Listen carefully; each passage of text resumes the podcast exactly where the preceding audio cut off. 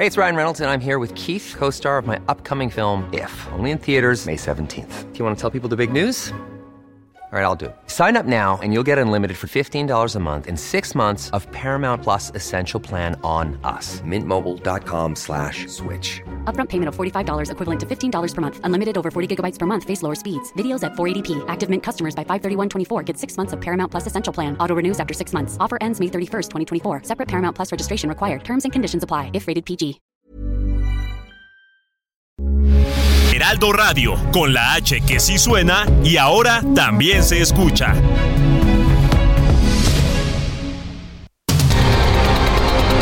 El Heraldo Radio presenta Cámara de Origen.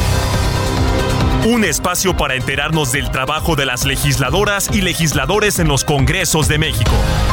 En Cámara de Origen tiene la palabra Carlos Zúñiga Pérez.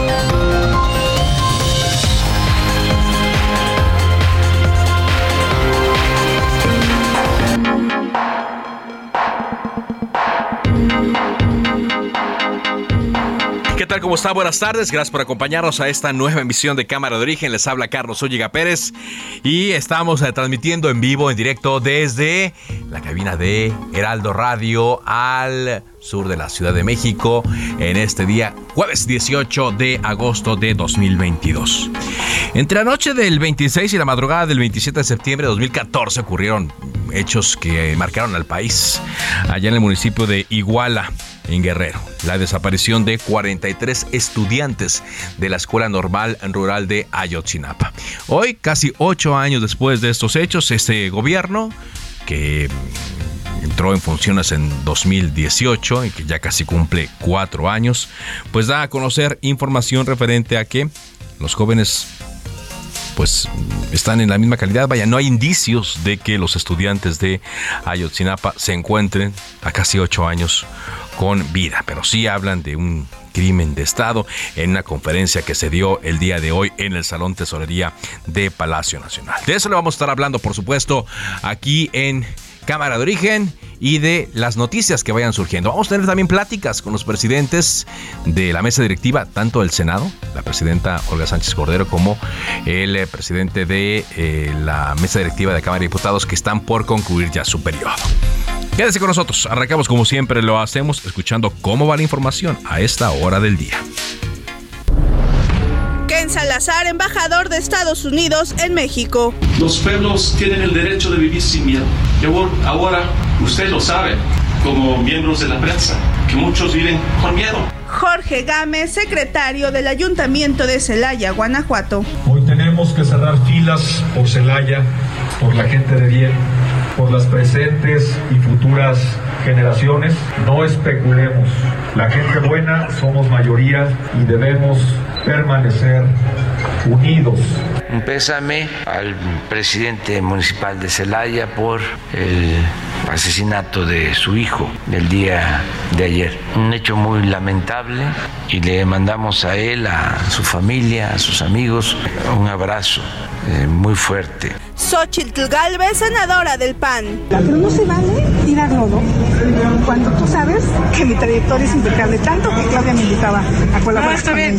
Yo voy a, a revisar este y tú vas a llegar nosotros. Nunca en mi vida me he robado un peso. Nunca en mi vida me he robado un peso. Ricardo Mejía Verdeja, subsecretario de Seguridad Pública. La Fiscalía General de Justicia de Nuevo León en las próximas horas formulará imputación penal contra quienes obstruyeron la acción de la justicia al inicio de la investigación. Francisco García Cabeza de Vaca, gobernador de Tamaulipas. El día de ayer fue un gran día a favor del federalismo. ¿No teme en que a partir del primero de octubre haya órdenes de captura en su De contra? represalias, eh, bueno, déjame decirles una cosa, que a diferencia de hace un año, la carpeta de investigación ya ha sido solventada. Eh, se han caído todas las falsas acusaciones que fueron fabricadas con, con fines político-electorales y que fueron utilizadas precisamente para tener un impacto en contra de la oposición en el 2021 y el 2022. Senador Ricardo Monreal. México sí está en un proceso de transición política, sépanlo bien, y tenemos que llegar a un feliz puerto para profundizar la vida democrática de nuestro país. Saludo con respeto al presidente presidente de Morena, Mario Delgado. Y saludo con respeto a todos los asistentes que han venido a presenciar y escuchar a esta mujer extraordinaria, única para mí. Es una mujer que admiro y es una mujer que quiero. Olga Sánchez Cordero. Olga Sánchez Cordero. En cuanto asumí la presidencia, me di a la tarea de dialogar con todos los grupos parlamentarios, con un solo objetivo, garantizar el funcionamiento de la Asamblea y con pleno respeto a la diversidad política e ideológica que son propias de un Parlamento.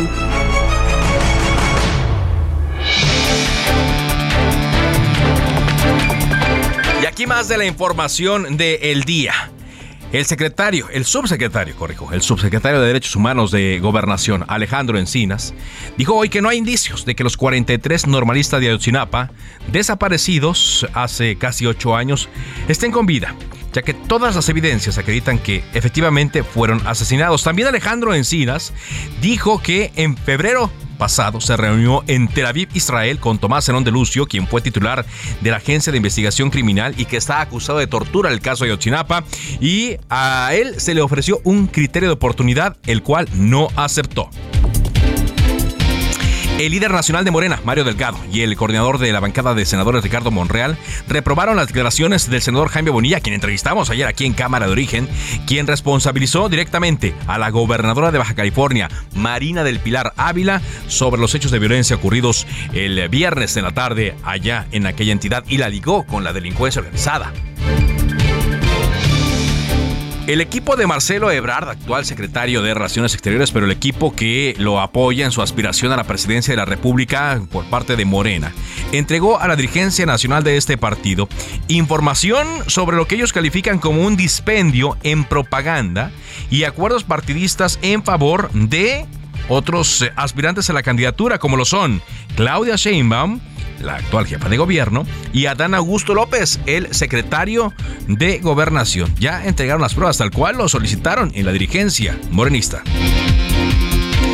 El consejero presidente de línea, Alonso Córdoba, advirtió que la violencia en el país podría descarrilar el sistema democrático, pero aclaró que se puede evitar si continúa un trabajo coordinado con las instancias de seguridad hablando de temas eh, de seguridad, eh, pues eh, nos están llegando datos de que hay movilización policíaca en Celaya, Guanajuato, a un día del asesinato del hijo del alcalde de este municipio. De acuerdo a varios tweets que están circulando, se reportan balaceras que también estarían reportándose, afectando más bien a Uruapan en Michoacán. Estamos monitoreando esta información, se la vamos a dar a conocer en el transcurso del programa.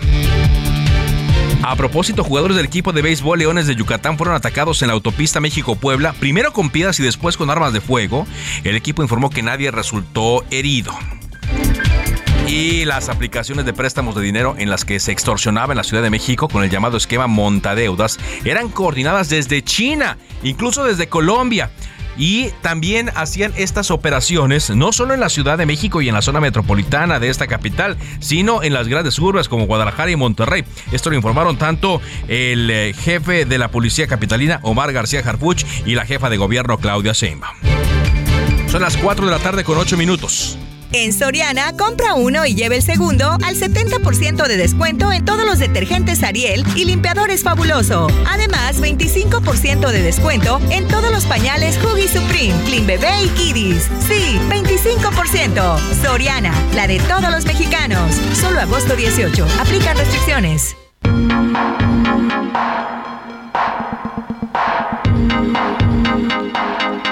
De los datos que estamos recabando sobre los hechos de violencia en Celaya, Guanajuato, se están reportando detonaciones cerca de la central de Abastos y de la central de autobuses.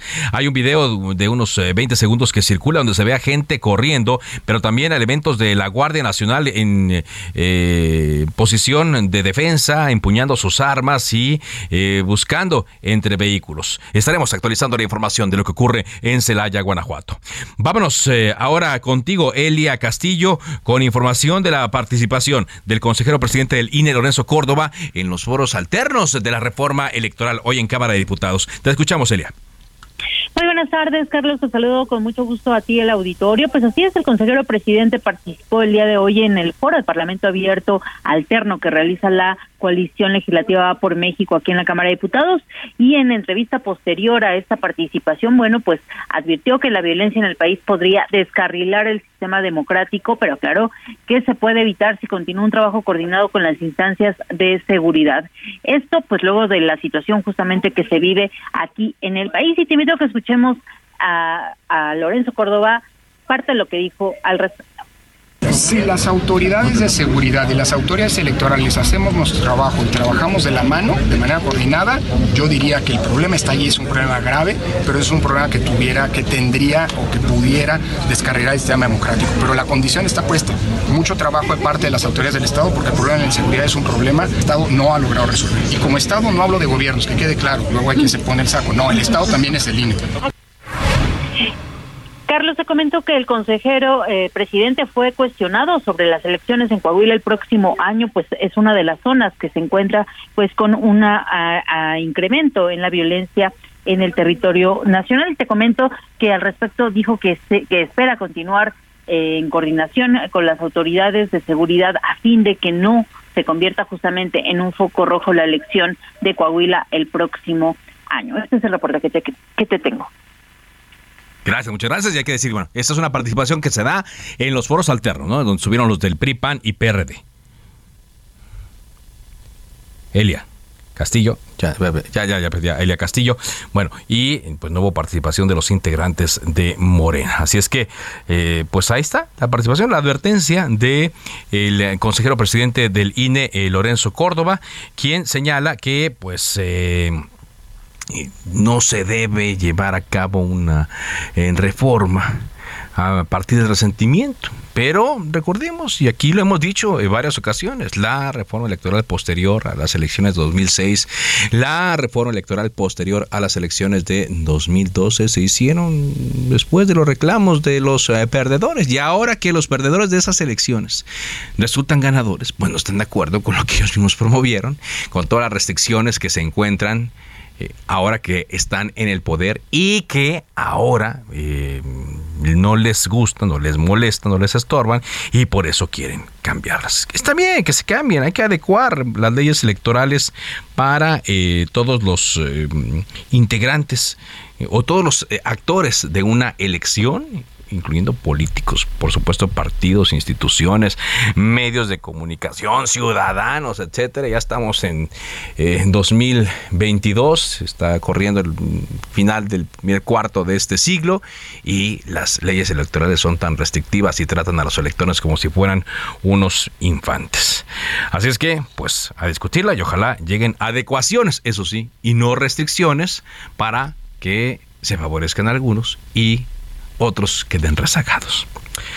Hoy en Nuevo León, con la presencia de Mariana Rodríguez Cantú, quien es la presidenta de la oficina Amara Nuevo León, arrancó este miércoles la edición del Festival Internacional de Cine de Monterrey, uno de los festivales más importantes del país.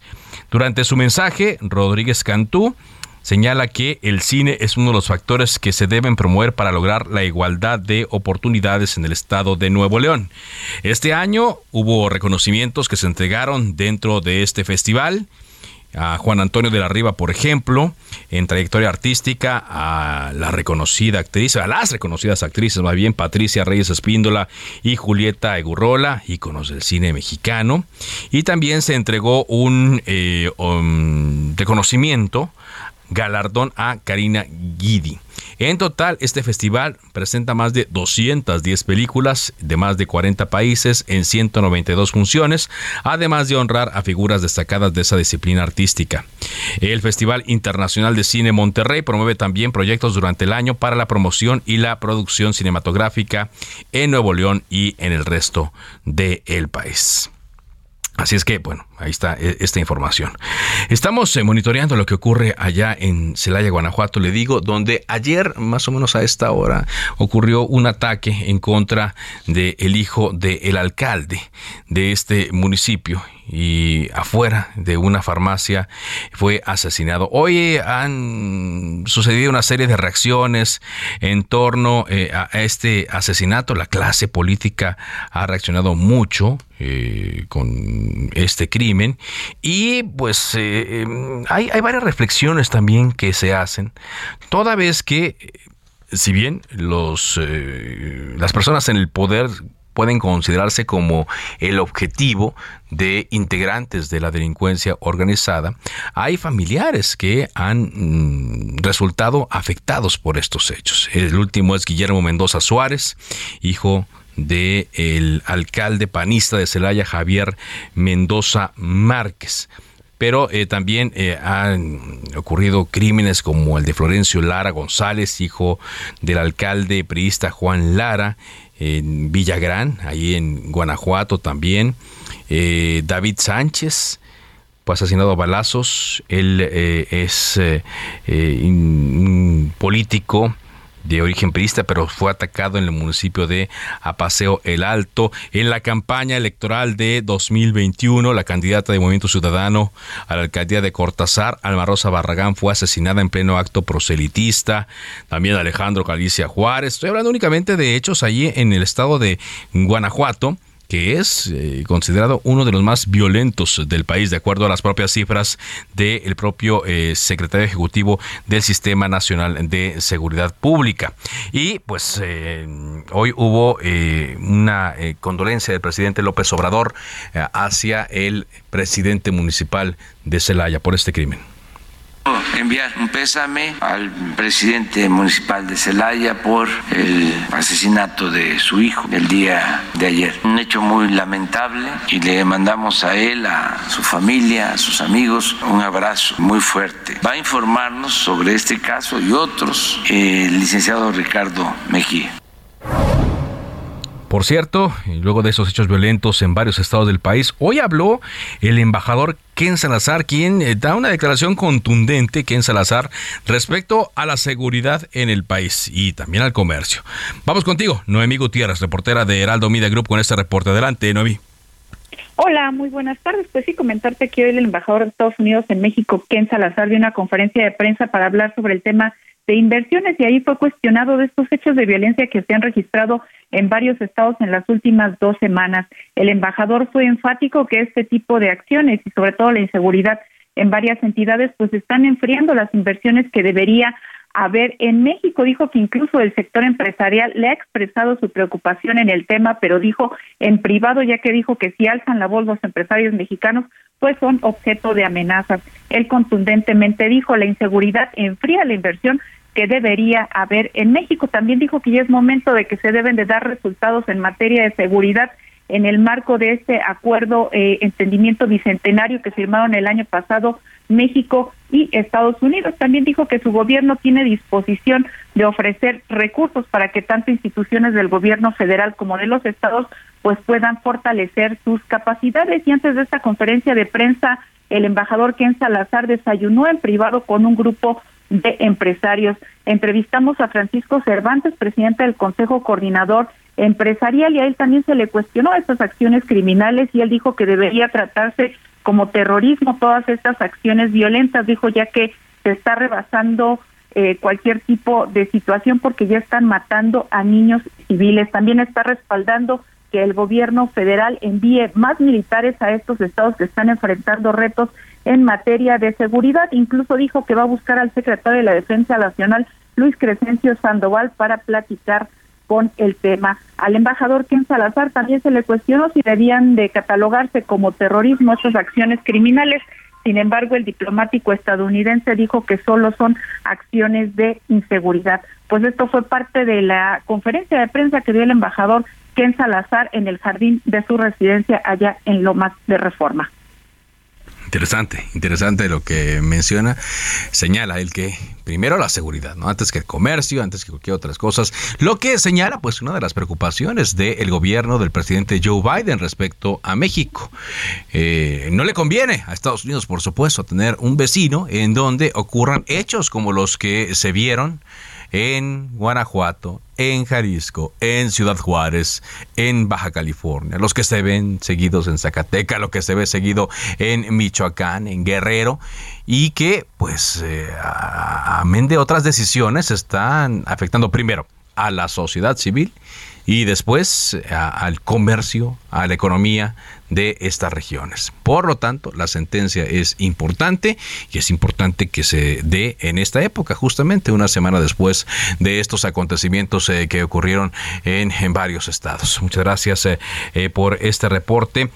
a propósito, de seguridad, el día de hoy se dio a conocer eh, un informe por parte de eh, la Subsecretaría de Derechos Humanos de Gobernación en donde se habló de Ayotzinapa, hechos ocurridos eh, en septiembre de 2014 son varias las conclusiones a destacar. Obviamente una de las más llamativas es que, pues de acuerdo a estas nuevas investigaciones, es eh, imposible que los 43 eh, estudiantes se encuentren vivos a esta distancia de tiempo. Pero también Alejandro Encinas reveló que la Sedena infiltró a un soldado en la normal de Ayotzinapa para informar sobre las acciones de los estudiantes y también señaló la inacción del ejército para buscar a su elemento y a los 43 tras su desaparición. Es decir, el ejército quizá pudo intervenir y salvar a los eh, eh, estudiantes de Ayotzinapa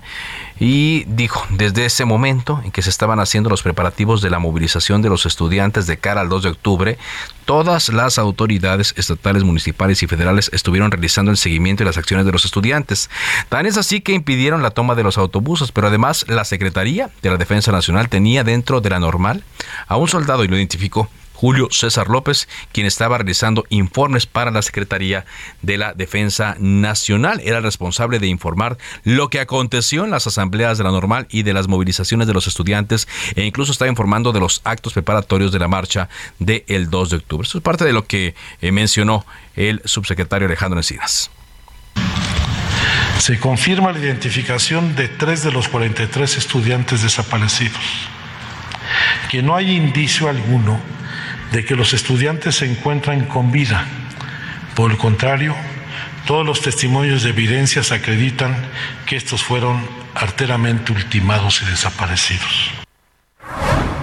Y esto, esto se dice tantos años después, ¿no? Y bueno, los padres ahí estaban a la hora de que se presentó este informe. Vamos contigo, Iván Saldaña, con información. A esta hora, correjo, Vamos contigo, Misael Zavala, primero con información. ¿Qué nos tiene Misael? Carlos, buenas tardes. Pues con el Ejecutivo Federal no tenemos palomas mensajeras ni mucho menos gavilanes amenazantes. Así lo afirmó el presidente de la Junta de Coordinación Política del Senado, Ricardo Monreal, durante el informe de labores de la presidenta de la mesa directiva del Senado, Olga Sánchez Cordero. El senador Ricardo Monreal sostuvo que hay un respaldo y también respeto con el presidente Andrés Manuel López Obrador Incluso dijo que han actuado con rectitud, autonomía e independencia y el presidente Andrés Manuel López Obrador ha tenido una actitud diferente con el Congreso mexicano. En la antigua casona de Jicotencatl, en el centro histórico de la Ciudad de México, el también coordinador del grupo parlamentario de Morena en el Senado se dijo satisfecho por ser parte de esta legislatura, incluso reconoció que pues eh, desde este Congreso mexicano se han construido acuerdos y gracias a todos los coordinadores parlamentarios de todo el Senado de la República. Carlos, también te comento que hoy se le vio muy sonriente al llegar también a esta antigua casona de Jicotencatl al gobernador de Tamaulipas, Francisco Javier García Cabeza de Vaca, quien afirmó que el tiempo y la justicia le dieron la razón al caerse todas las falsas acusaciones en su contra y mantener su fuero constitucional. También esto pues lo dijo tras la resolución de la Corte que invalidó una orden de aprehensión por delincuencia organizada y lavado de dinero. El mandatario estatal, por esto, pues hoy se ve visiblemente pues eh, tranquilo y sonriente llegando a este evento que por así decirlo pues fue organizado por Morena, lo invitaron como gobernador del estado y estuvo ahí presente. Carlos, hasta aquí la información.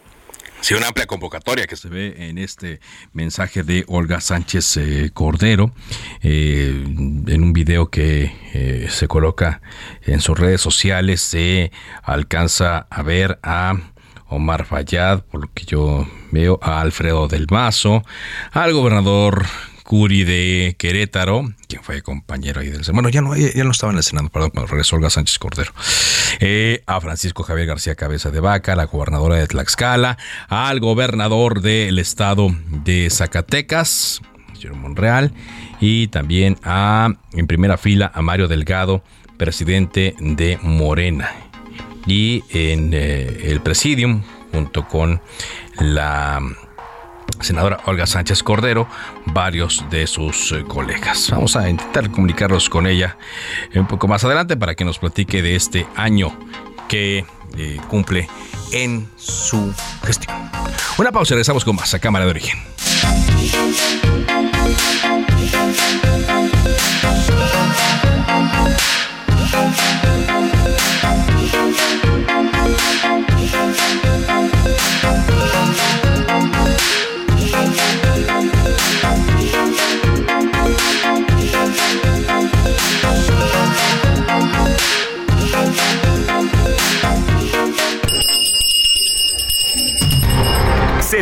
Un receso.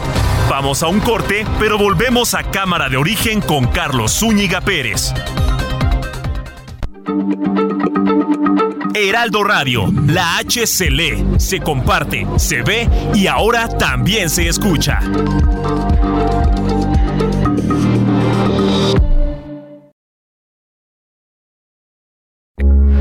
Heraldo Radio, con la H que... Hey, it's Ryan Reynolds, and I'm here with Keith, co star of my upcoming film, If, only in theaters, May 17th. Do you want to tell people the big news? All right, I'll do it. Sign up now and you'll get unlimited for $15 a month in six months of Paramount Plus Essential Plan on us. Mintmobile.com slash switch. Upfront payment of $45 equivalent to $15 per month. Unlimited over 40 gigabytes per month. Face lower speeds. Videos at 480p. Active Mint customers by 531.24 get six months of Paramount Plus Essential Plan. Auto renews after six months. Offer ends May 31st, 2024. Separate Paramount Plus registration required. Terms and conditions apply if rated PG. Que sí suena y ahora también se escucha.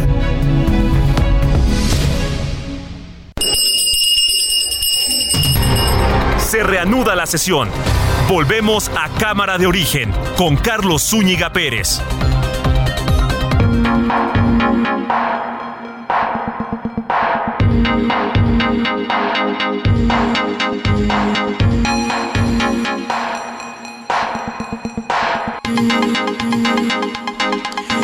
Bueno, en medio de los hechos de violencia que estamos monitoreando, que eh, se reportan desde Celaya, que pareciera ser una, eh, pues, eh, eh, movilización de la Guardia Nacional, hoy se supo que 300 elementos más de la Guardia Nacional y de la Sedena llegaron al municipio de Celaya. Esto luego de la muerte, del asesinato ayer de Guillermo Mendoza, hijo del presidente municipal de Celaya, Javier Mendoza Márquez. En la 16 zona militar se informó que arribaron 300 elementos, los cuales integran la Fuerza de Tarea Conjunta México con la finalidad de reforzar la seguridad en el municipio de Celaya. Agregaron que son una fuerza conjunta conformada por blindados, infantería y la Guardia Nacional. La última llegada de elementos federales al municipio fue el 26 de julio, cuando arribaron 350 elementos del 55 Batallón de Infantería y 500 elementos de la Guardia Nacional. Entonces, eh, pues vamos a echarle cuenta, son como unos mil elementos eh, que han llegado a reforzar la seguridad en el estado de Guanajuato luego de los eh, acontecimientos eh, de los últimos, no solamente días, sino de los últimos meses. Aún así, insisto, Guanajuato se coloca como una de las entidades más violentas que hay en el país, de acuerdo a los números que arrojan en el secretario ejecutivo del Sistema Nacional de Seguridad Pública, los números de homicidios dolosos y dada la proporción también de habitantes en esta entidad, evidentemente evidentemente, pues eh, cuando se va al, al, al, índice de homicidios dolosos por cada 100.000 habitantes, pues se va al primerísimo lugar casi casi como ocurre con el estado de Colima. Eh, de acuerdo a lo que eh, nos llega desde eh, Celaya, Guanajuato, los últimos datos, aparentemente ocurrió una movilización ahí por la avenida Circunvalación que se encuentra cerca de la central de abastos y de la central de autobuses. En nuevos videos que están circulando se alcanza a apreciar elementos de la Guardia Nacional sometiendo a una persona que a la cual hicieron bajar de un vehículo y pues esperaremos el reporte de a qué se debió esta movilización dentro de la misma eh, ciudad de Celaya que desde el día de ayer se encuentra prácticamente en shock luego de que se dio el asesinato del hijo del presidente municipal de Celaya, eh, Guanajuato. Eh, la entidad pues está inmersa desde la semana pasada en estos acontecimientos. Hoy también se está reportando que paralelamente a lo que ocurre en eh, Celaya, en Uruapan. Se habla de movilizaciones. Uruapan también es un municipio que ha tenido hechos de violencia reportados y que eh, durante el fin de semana eh, se vieron afectados habitantes para circular debido a los bloqueos que hicieron los simpatizantes de esta organización llamada Pueblos Unidos cuando 167 personas de esta agrupación fueron tenidas por fuerzas eh, estatales y federales al estar vinculadas con la delincuencia organizada. Así es que no se para, no se detiene eh, la delincuencia y vamos a estar actualizando toda esta información. Carlos Navarro, adelante con este reporte, Carlos. Buenas tardes, Carlos. Te saludo con gusto a ti y al auditorio y te comento que la red de montadeudas que fue desarticulada ayer por la Secretaría de Seguridad Ciudadana y la Fiscalía General de Justicia Locales tenía un impacto a nivel internacional. De acuerdo con las indagatorias, tenía influencia en China, Colombia y España. Incluso a nivel nacional operaban en Jalisco, Baja California, Nuevo León, Hidalgo y Querétaro. Cabe recordar que el esquema de montadeudas se ejecutaba a través de aplicaciones de préstamos, donde se extorsionaba para cumplir con el pago de deudas con intereses estratosféricos. Hoy, en conferencia de prensa, la jefa de gobierno, Claudia Sheinbaum, calificó como un acierto el darle facultades a la Secretaría de Seguridad Ciudadana para investigar y dar ciertos de que la policía de la Ciudad de México tenga la atribución de investigar. En otras circunstancias hubiera llegado la denuncia por correo a la jefatura de gobierno. ¿Qué hubiéramos hecho? Pedirle al ciudadano que presentara su denuncia en la Fiscalía General de Justicia. En esta circunstancia muchas veces, por temor, por la circunstancia que están viviendo, tienen miedo de presentar una denuncia formal en la Fiscalía. Entonces, frente a la denuncia que se hace por correo electrónico, lo que se inicia es una investigación.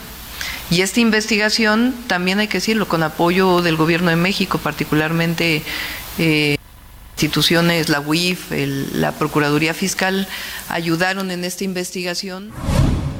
El jefe de la Policía Capitalina, Omar García Harfuch, informó que se realizaron cateos en 12 domicilios.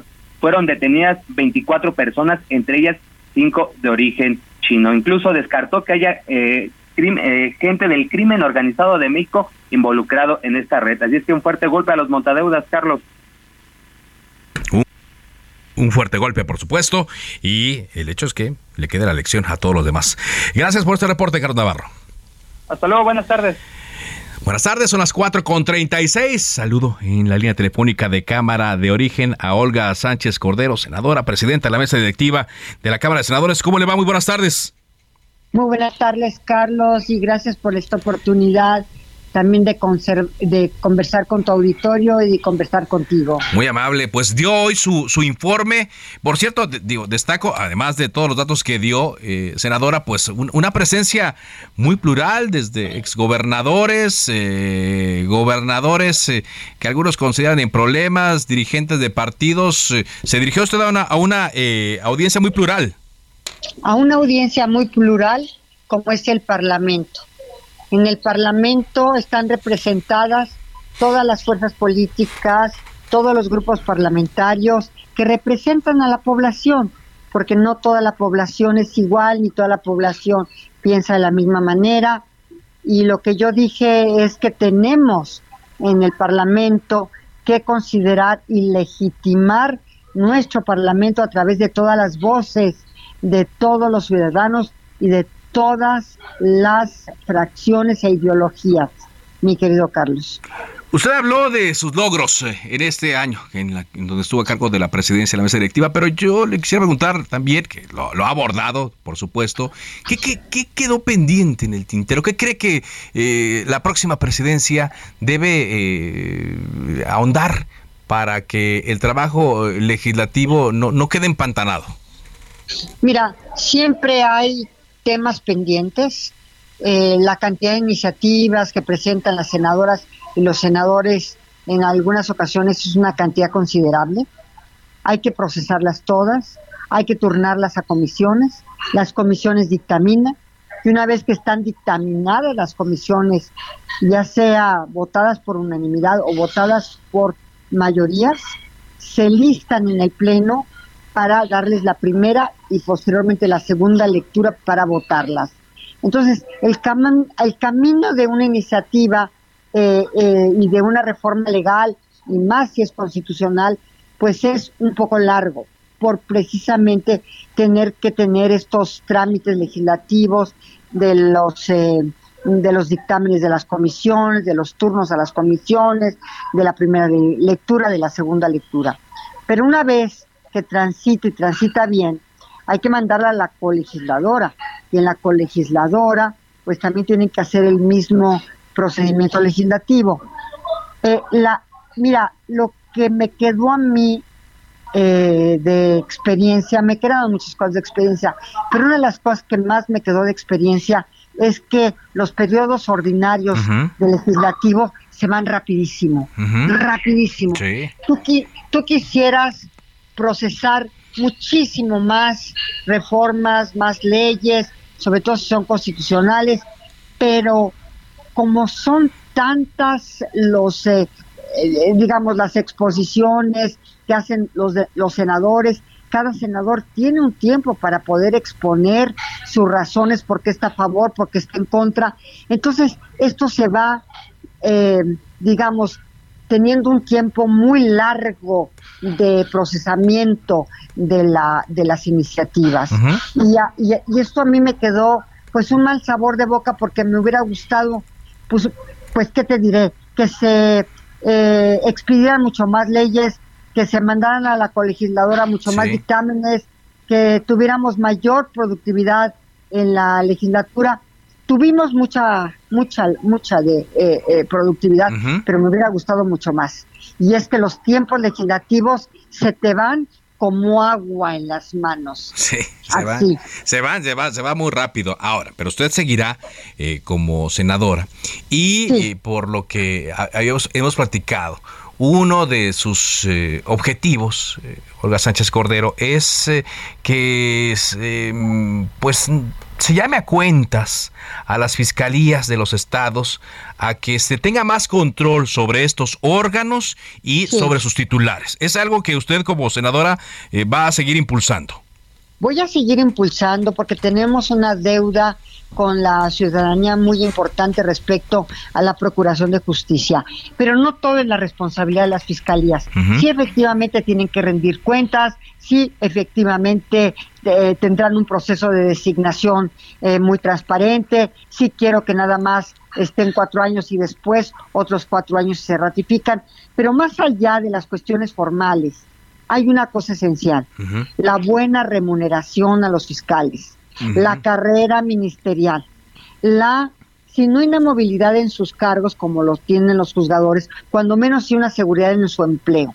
Entonces, si ellos, si ellos tienen estas garantías institucionales, sí, pueden avanzar mucho más rápido. La carrera ministerial, por ejemplo.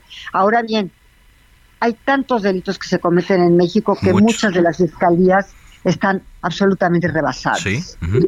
Rebasadas. Sí. Entonces, hay que apoyarlas con un presupuesto mucho más amplio. Hay que asignarles un presupuesto lo suficientemente importante, como por ejemplo para que tengan una institución pericial mucho más eficiente, que tengan eh, una situación, porque tenemos sin duda alguna y hemos tenido durante mucho tiempo una gran crisis de peritos, una gran crisis de pues de todo lo que es las instituciones periciales y, que son los apoyos más importantes que tienen los fiscales.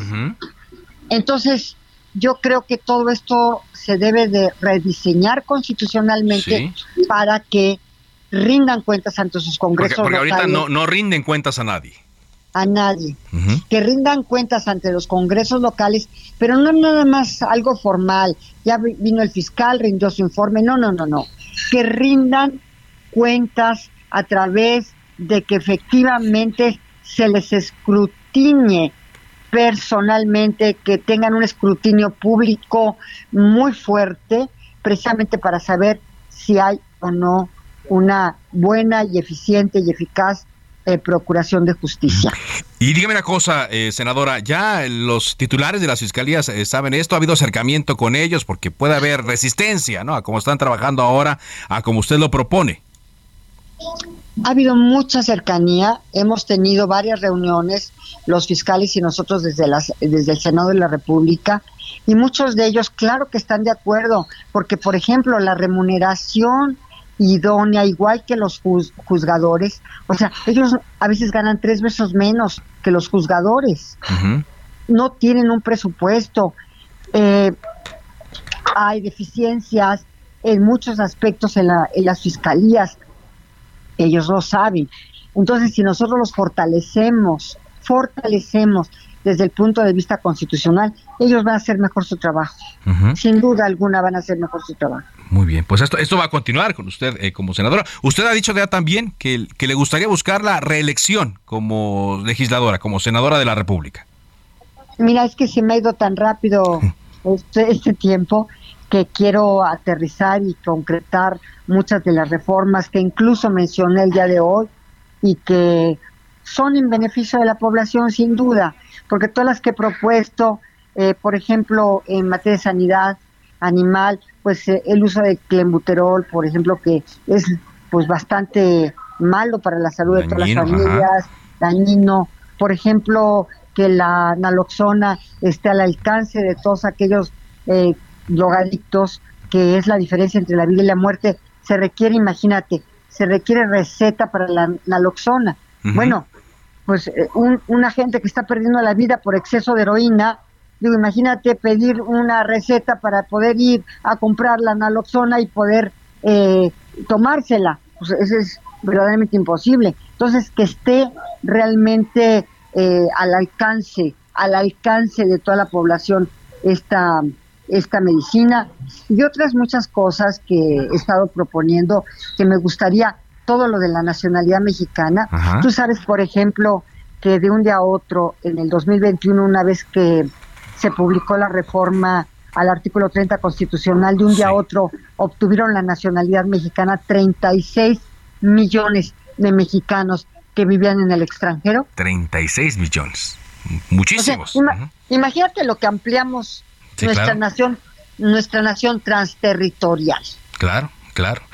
Bueno, pues eh, finalmente le quisiera pedir una opinión porque todavía no hay eh, un consenso sobre quién podría suceder a Olga Sánchez Cordero en la presidencia de la mesa directiva de la Cámara de Senadores. Hay eh, varios eh, apuntados que levantaron la mano y hay varias propuestas. Una última la leía yo ayer del senador Gabriel García Hernández, quien decía que para que no hubiera una fractura en Morena, en caso de no haber consenso, pues incluso hasta por sorteo sacar al, sucesor de Olga Sánchez Cordero. ¿Cómo ve usted ese proceso de sucesión? a mí no me gusta el sorteo. No. No, no, definitivamente no. Hay que ver los perfiles que van a presidir el Senado de la República. Yo tuve una muy mala experiencia cuando éramos eh, ministros en la primera integración y muchos, algunos de los consejeros salieron por sorteo. Y en mi opinión, pudieron haber salido gente mucho más preparada y mucho mejor que la que por sorteo salía. Entonces, nosotros promovimos una reforma, incluso constitucional, para que fuera diferente la selección de consejeros de la judicatura. Y acá no podemos darnos el lujo de que por sorteo esté alguien siendo designado el presidente de la mesa directiva del Senado de la República. Le toca obviamente a hombre porque como tú sabes estamos alternando mujer hombre mujer hombre. Exacto. le toca a un hombre, por supuesto que le toca a un hombre, pero hay varios candidatos que han alzado la mano, varios candidatos y yo creo que tenemos que hacerlo de, y elegirlos de acuerdo a sus perfiles, Perfecto. no a, no a sorteos. Es mi opinión. Muy bien. Muchas gracias eh, por eh, esta entrevista, senadora. Y seguimos eh, ahí con su trabajo. Muy amable. Gracias, Carlos. Muy amable. Olga Sánchez Cordero, la todavía presidenta de la mesa directiva de la Cámara de Senadores, hasta el fin de mes que se elija a su sucesor. Por cierto, ahí en la Cámara de Senadores ayer parece que se logró un consenso, pero para otra cosa, llamar a comparecer a la titular de la Comisión Nacional de los Derechos Humanos, Rosario Piedra Ibarra, por promover que un sujeto deudor alimentario, pues eh, tenga derechos políticos y que pueda ser sujeto a una candidatura a elección popular. Esto porque ya habíamos platicado aquí en Cámara de Origen que en Yucatán se le iba a quitar este derecho a los deudores alimentarios.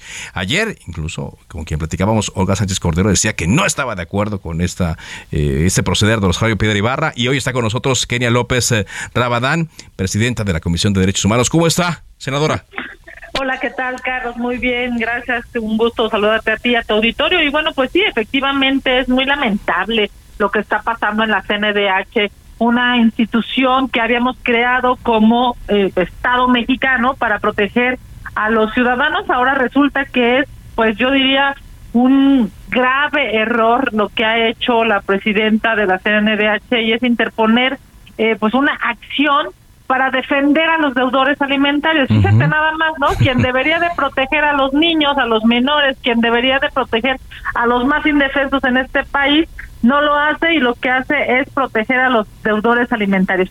Ese es un tema preocupantísimo. Otro es que hoy se sabe que están tratando de amagar a los consejeros ciudadanos que forman parte de la CNDH para que no puedan emitir opiniones públicas, para que no puedan eh, fijar posiciones. Es terrible porque la CNDH debe de ser un espacio pues de diálogo, de defensa de la digamos, de la posibilidad de que esa institución ayude, acompañe, proteja a los mexicanos, no un espacio en donde lastimosamente hoy no se sabe, vamos, se sabe pocas cosas y las pocas cosas que se saben de la CNDH lastimosamente son malas. Son malas. Eh. Eh, ¿Cómo surgió esto, eh, senadora? esta controversia que hay con, con la presidenta de la Comisión de Derechos Humanos. ¿Alguien presentó una queja ahí ante la comisión? Justo ayer, efectivamente, tu nota está muy actual porque ayer asistieron eh, colectivas de distintas eh, visiones, posiciones políticas eh, que están pues exigiendo la renuncia de la titular de la CNDH.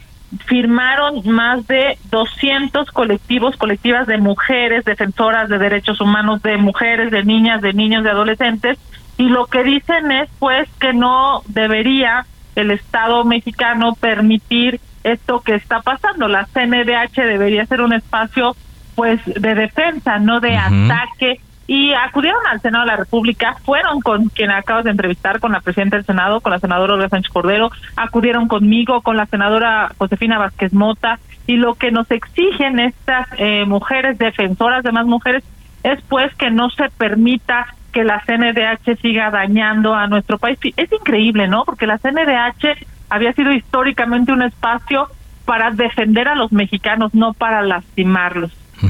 Exactamente, para, para las temas, pero ahora pues pareciera que está, está quedando a deber eh, en muchos de los eventos que hemos visto recientemente.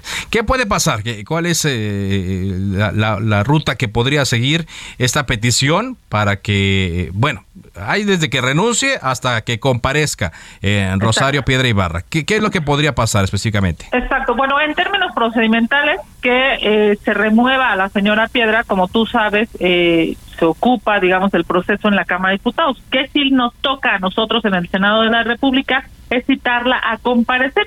Y yo espero que podamos generar un acuerdo, un consenso de todos los partidos políticos para la que para que la señora eh, Rosario Piedra explique qué está pasando, se dé cuenta, digamos, de todos los errores que están sucediendo en eh, pues, en esa oficina, en ese órgano constitucionalmente autónomo. Fíjate nada más, es un espacio que en teoría debe tener autonomía del gobierno, debe ser independiente del gobierno.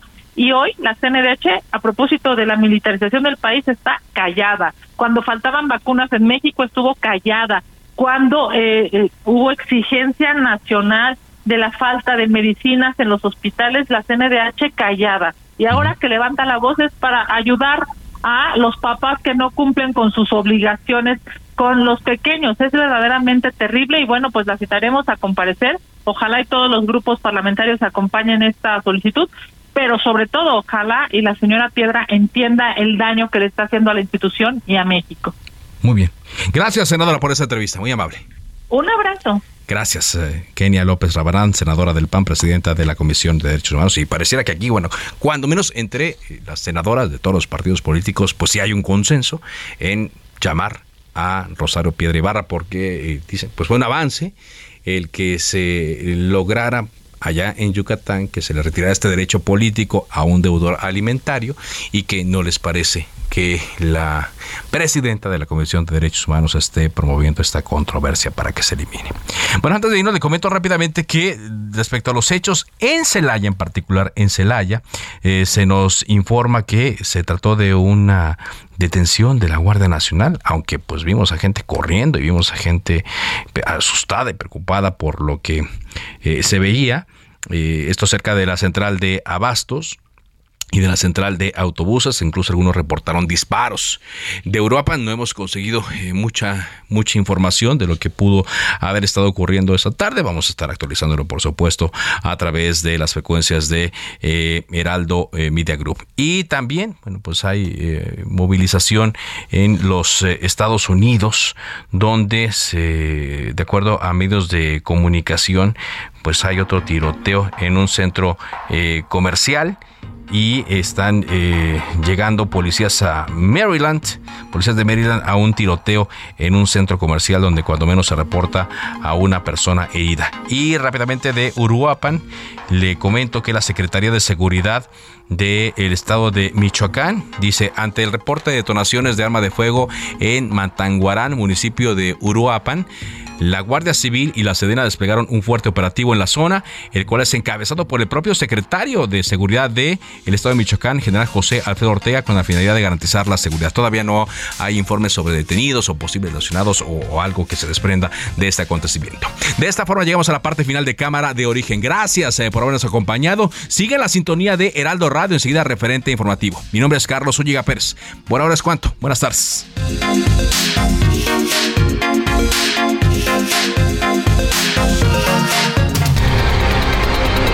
Se cita para el próximo programa. Cámara de origen, a la misma hora, por las mismas frecuencias del Heraldo Radio. Se levanta la sesión.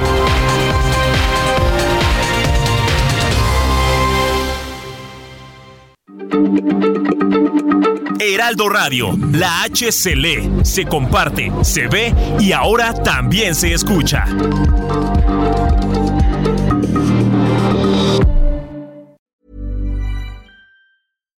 When you make decisions for your company, you look for the no-brainers. And if you have a lot of mailing to do, stamps.com is the ultimate no-brainer. It streamlines your processes to make your business more efficient, which makes you less busy. Mail checks, invoices, legal documents, and everything you need to keep your business running with stamps.com.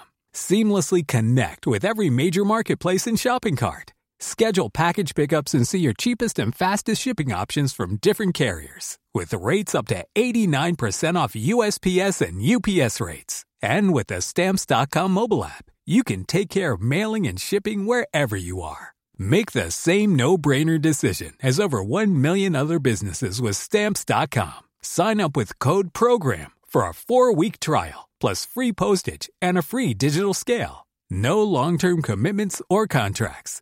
That's stamps.com. Code program.